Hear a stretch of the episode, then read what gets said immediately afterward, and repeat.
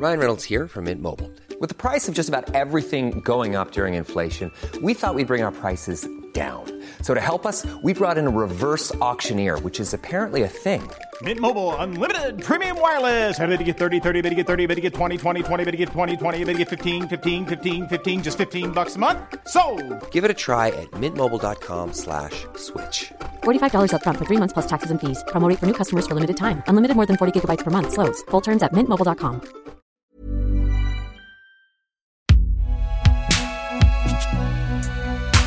Et si jamais tu te demandes, bah c'est fait par Binge Audio.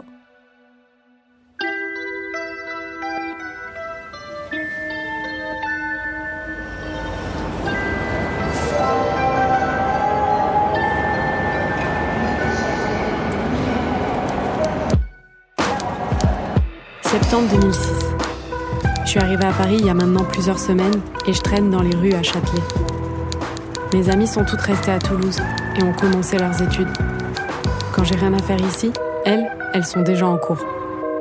Ce n'est plus du tout la même vie qu'au lycée. Maintenant, j'ai du temps. Les contrôles de maths ne me manquent pas du tout. Mais moi, ce qui me manque, ce sont mes amis. Ici, je suis seule et je me demande ce que je fais là. Je connaissais pas du tout cette ville et je découvre que je parle pas du tout la même langue que les autres. Bonjour madame, je voudrais une chocolatine s'il vous plaît. Et la caissière du supermarché ne comprend rien non plus.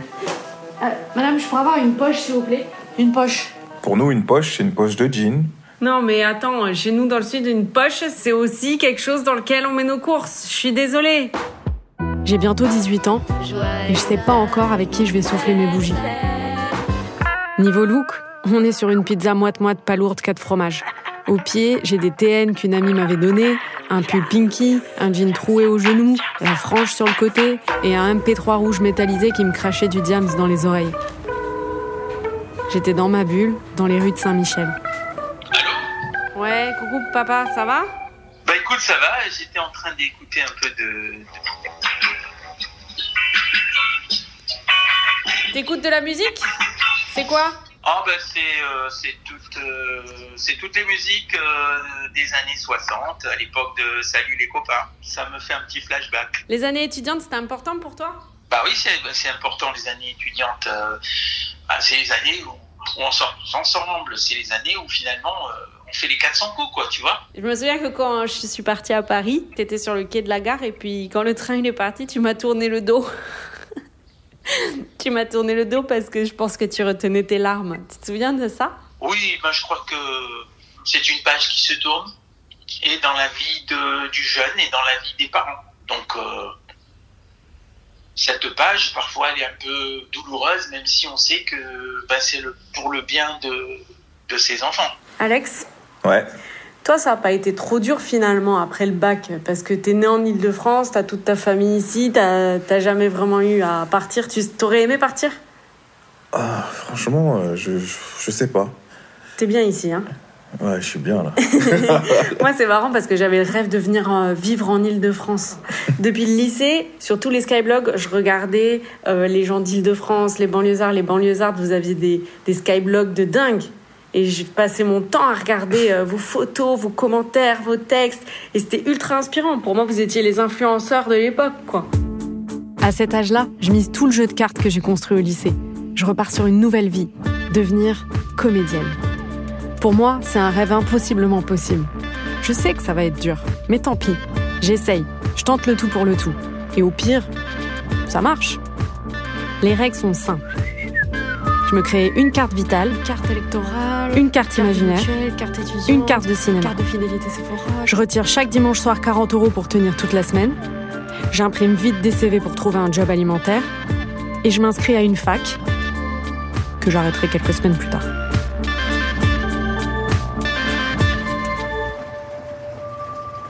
Un soir, j'ai rencontré Marilou en me coinçant dans un lavomatique.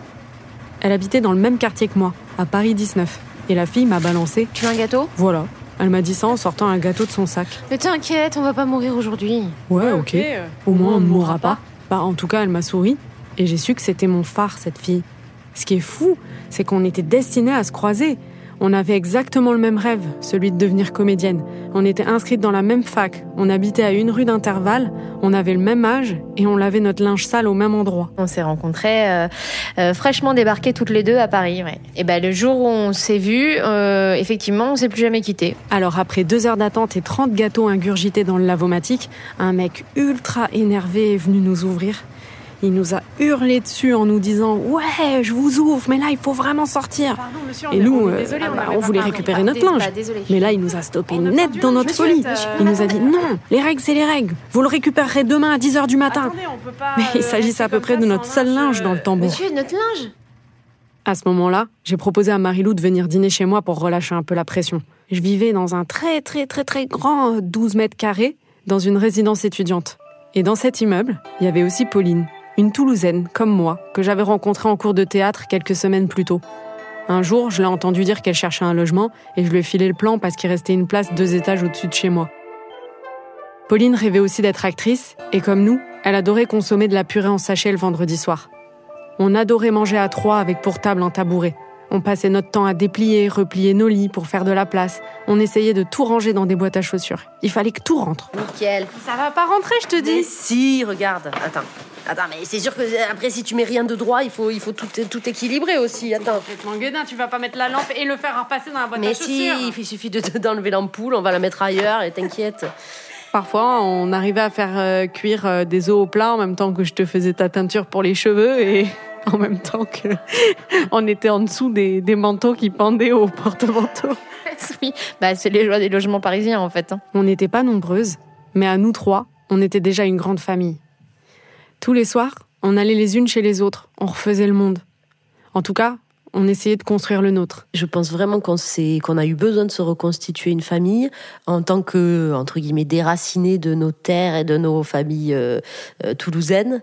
On arrive dans une ville qu'on connaît pas forcément, où on a laissé nos amis, euh, notre famille, et là on va, euh, c'est notre vie d'adulte en fait, et on se, bah, on se trouve, on se construit et on se reconstruit euh, une bande. Un soir, Pauline nous a présenté Marie-Paul, sa meilleure amie du Sud, qui venait la voir pour quelques jours. Salut les meufs, j'arrive de Toulouse, je vous galoche toutes, 6 heures de train, 3 vomitos, mais me voilà. Marie-Paul, c'était la seule d'entre nous qui ne voulait pas du tout être comédienne. Et en plus, elle avait un don, celui de faire le pendule et les cartes. Non mais je vous jure les filles, ça marche. Bon allez, je vais vous le faire. Entre deux assiettes de purée, elle a proposé de nous lire l'avenir. Bon là je suis connectée, je me concentre. À ce moment-là, on a coupé notre respiration. Ça... On a espéré fort pour nos futurs. Euh, on va être honnête. Mais de mémoire, elle nous a sorti beaucoup trop de fois. Bon, ça mouline, euh, c'est pas gagné. Alors, parfois son pendule, c'est sûr, il dit pas toujours juste, mais bon, sur ce coup-là, je reconnais qu'elle a eu du flair, hein, parce que on a gagné l'intermittence du spectacle euh, au bout de 15 ans. 15 ans. Et en même temps, c'est ce qui a fait la beauté de cette époque. Parce que sur quoi on rigole maintenant? Tu te souviens ces années galères, tu te rappelles ça, tu te... voilà, c'est vrai. Et je crois qu'en plus l'amitié se soude aussi dans ces moments de galère comme ça. Cette solidarité qu'on avait, cette insouciance, ces bons moments, on a su euh, kiffer. Nous, on était naïves. On espérait réussir vite. On avait la fougue. On était impatientes et assez folles pour y croire. D'ailleurs, bah, je sais pas trop ce qu'on imaginait, hein, mais une fois, je me souviens qu'on est parti passer une soirée à Montmartre en pensant qu'on était dans Amélie Poulain. Trop beau. Attends, je vais faire une photo de toi devant le Sacré-Cœur. Attends, je mets mes lunettes de soleil, vas-y. Ah non, mince, c'est fermé le café des deux moulins. Mais on a qu'à attendre l'ouverture pour le petit-déj, on pourra faire des photos avec des croissants. Je rêvais de jouer dans des films, mais au lieu de ça, je me forçais à aller en cours alors que je détestais ça. J'ai d'ailleurs arrêté la fac quand je me suis rendu compte que je m'y étais inscrite uniquement pour m'y faire des amis. Même quand on était à la bourre, tu venais pas en amphi avec moi, t'allais te chercher un cappuccino à la cafette. Bah, en même temps, c'est trop important le cappuccino. Ah non, mais... Alex Ouais. Pendant les années étudiantes, c'était important pour toi d'avoir des amis?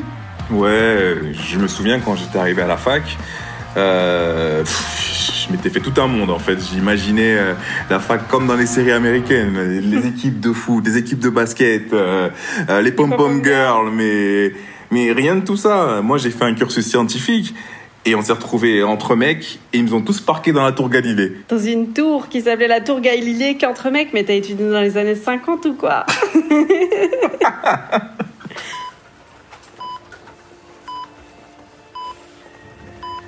Un jour, pendant une visite médicale, un médecin m'a demandé si j'étais un peu stressée en ce moment. Et bon, bah, j'ai dit oui parce que c'était le cas. Alors là, il m'a demandé si j'avais des enfants. J'ai dit non. Et si j'avais des parents en bonne santé, bah, j'ai dit oui parce que c'était le cas. Et il m'a dit mais c'est génial, c'est l'âge parfait celui dans lequel vous êtes. Parce que vous vous inquiétez pas encore pour vos parents et vous vous inquiétez pas non plus pour vos enfants. Et vous verrez, un jour, vous allez vous faire du souci pour vos parents et vos enfants en même temps. Et ce sera ça le stress. Je repense souvent à sa phrase et je me dis que mon père devait exactement être dans cette zone-là à cette époque, en train de s'inquiéter pour la génération au-dessus et en dessous de lui.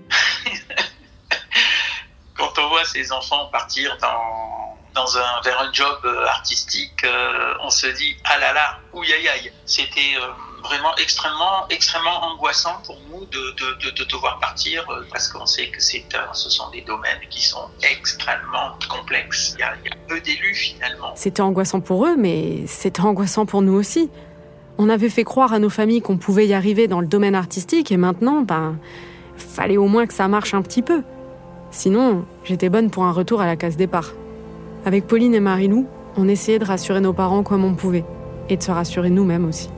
On avait des jobs alimentaires toutes les trois. Et je me rappelle que je partais à 5 heures du matin euh, pour aller bosser au magasin. Euh, je partais à la, à, la, à la fac après. J'enchaînais avec du coup les cours de théâtre le soir qui se terminaient à pas d'heure. On a envie aussi d'y arriver par nous-mêmes. De toute façon, je pense que c'était aussi un truc commun qu'on avait eu dans notre éducation, ça. Ce côté de, euh, de toute façon, euh, t'as fait le choix de venir à Paris euh, pour faire de l'art. C'est pas la fête.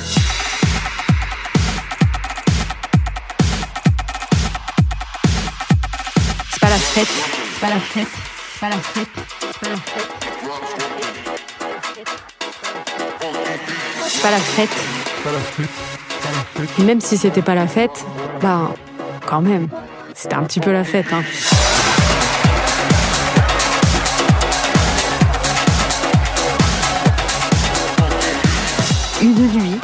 On dormait ensemble. Il était genre 2 heures du mat. tu, vois, tu vois où je vais Et on était super stressés parce qu'on avait un casting le lendemain matin. Oh, ben, on n'arrivait pas à dormir, on s'est rhabillé et on est parti en boîte. Et on a fait nuit blanche avant d'aller au casting le lendemain matin. On s'est foiré en beauté d'ailleurs. Ah ouais, grave.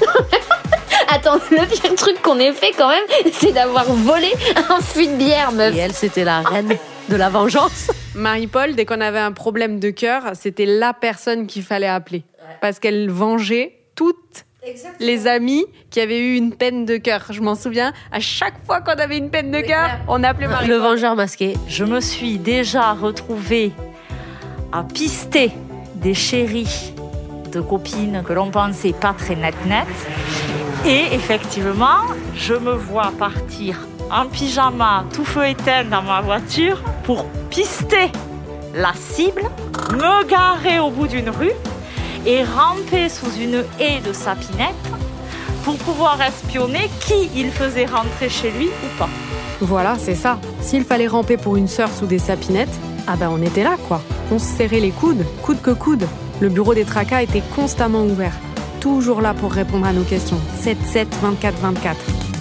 On était sur de la question existentielle quand même. hein. Mais quand même, elle m'appelait à 3h du matin pour me demander si du poisson décongelé, elle pouvait le recongeler. Mais bref, ça, est-ce que si je mets de l'eau de javel dans la, dans la machine à laver, ça va tout, tout, tout bien Voilà, on ne sait pas, on ne sait pas. Toi, euh, je me souviens quand même d'une fois où tu m'as dit Eh ben écoute, j'ai pas eu le choix, j'ai fait toute la vaisselle avec du gel douche.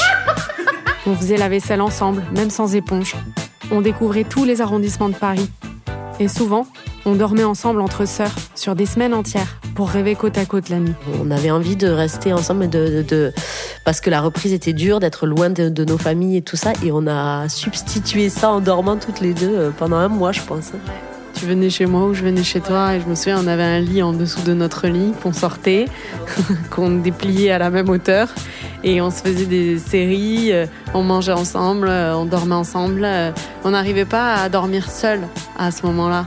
Et comme on habitait à deux étages l'une de l'autre, je me souviens, on était dans les escaliers en pyjama ou dans l'ascenseur, on allait l'une chez l'autre. Euh, C'était vraiment Friends, ouais. Parce que tout le monde venait squatter chez, chez toi ou chez moi. On a embarqué les copains. Et c'est vrai qu'on avait vraiment une, une bande. Et des fois, je me rappelle des après-midi entiers à glander, à se raconter des conneries. Je sais aujourd'hui que si j'avais pas eu ces amis-là, à ce moment précis, j'aurais peut-être lâché tous mes rêves. Ah mais c'est clair, c'est clair que quand on a des objectifs comme ça, euh, que t'as pas de connexion sans venir de ce milieu, c'est- sûr que il faut avoir les bonnes personnes au bon moment autour de toi. Parce que sinon tu perds complètement confiance, tu te perds. Ah non, mais ça c'est sûr, moi j'avais besoin d'avoir des amis comme vous, parce qu'on se comprenait, on faisait la même chose, et c'est ce qui nous aidait à pas lâcher la barre des objectifs. Mais oui, on a eu les années galères de on avance dans nos projets, de on a choisi de, de bosser dans l'artistique, donc bon bah pas simple, euh, des déceptions. euh, Ouais, on a refait le monde plus d'une fois et puis on a séché nos larmes plus d'une fois euh, à coups de, de bonbons, de gâteaux et de, de rigolades. C'est accepter d'avoir une vie familiale euh, à distance. Qu'est-ce que c'est de gérer ça? Et nous, on expliquait à nos parents qu'on voulait être comédienne à l'époque. On faisait plein de jobs alimentaires et tout, mais eux, ils voyaient pas concrètement ce qu'on faisait. Euh, ça les inquiétait. Donc il y avait des moments, je me souviens, où on se retrouvait en larmes, toi et moi, parce qu'on s'était pris la tête avec nos parents respectifs, parce qu'on avait l'impression qu'ils comprenaient rien de ce qu'on fait, et on se soutenait comme si on avait été deux sœurs et qu'on se parlait. C'est comme si, moi, j'ai eu l'impression avec toi pendant longtemps que j'avais quatre parents avec ma sœur et qu'on se, raconte ensemble ce que nos parents ont fait. On se réparait en mangeant de la glace à la fraise. On apprenait à vivre une vie familiale à distance, en restant soudés, en séchant nos larmes à la glace. C'était ça, vivre loin de sa famille et apprendre à s'en recréer une. C'était les premières amies sœurs de ma vie que je ne rencontrais pas en cours de récréation, mais bel et bien parce qu'on se rejoignait dans tout. Nos aspirations, nos racines de province et notre quartier, Paris 19e. Et même si je les ai rencontrés par hasard, ce sont des amis de destinée. On ne savait jamais ce qui nous attendait, et on attendait ensemble. Et tant qu'on était ensemble, c'est tout ce qui comptait. On faisait bloc contre l'univers. Ah et c'est sûr que c'était l'époque où on avait du temps pour tout. On avait du temps pour parler des heures, Ouais, grave. pour sortir tard, pour rentrer tard, Dormir. Pour manger tard. Pour vivre tard. Et surtout pour se lever tard. Surtout. Et moi j'ai un souvenir très précis de ton réveil. Que je n'entendais pas. qui sonnait pendant des plombes.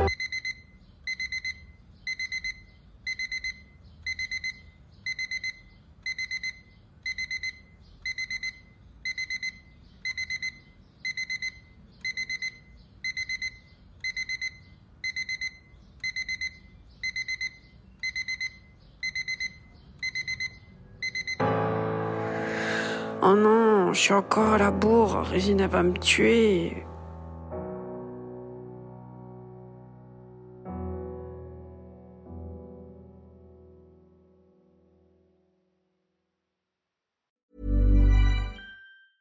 Hi, I'm Daniel, founder of Pretty Litter. Did you know cats tend to hide symptoms of sickness and pain? I learned this the hard way after losing my cat, Gingy. So I created Pretty Litter, a health monitoring litter that helps detect early signs of illness by changing colors, saving you money and potentially your cat's life. Pretty Litter is veterinarian developed, and it's the easiest way to keep tabs on your fur baby's health right at home. Go to prettylitter.com and use code ACAST for 20% off your first order and a free cat toy. Terms and conditions apply. See site for details.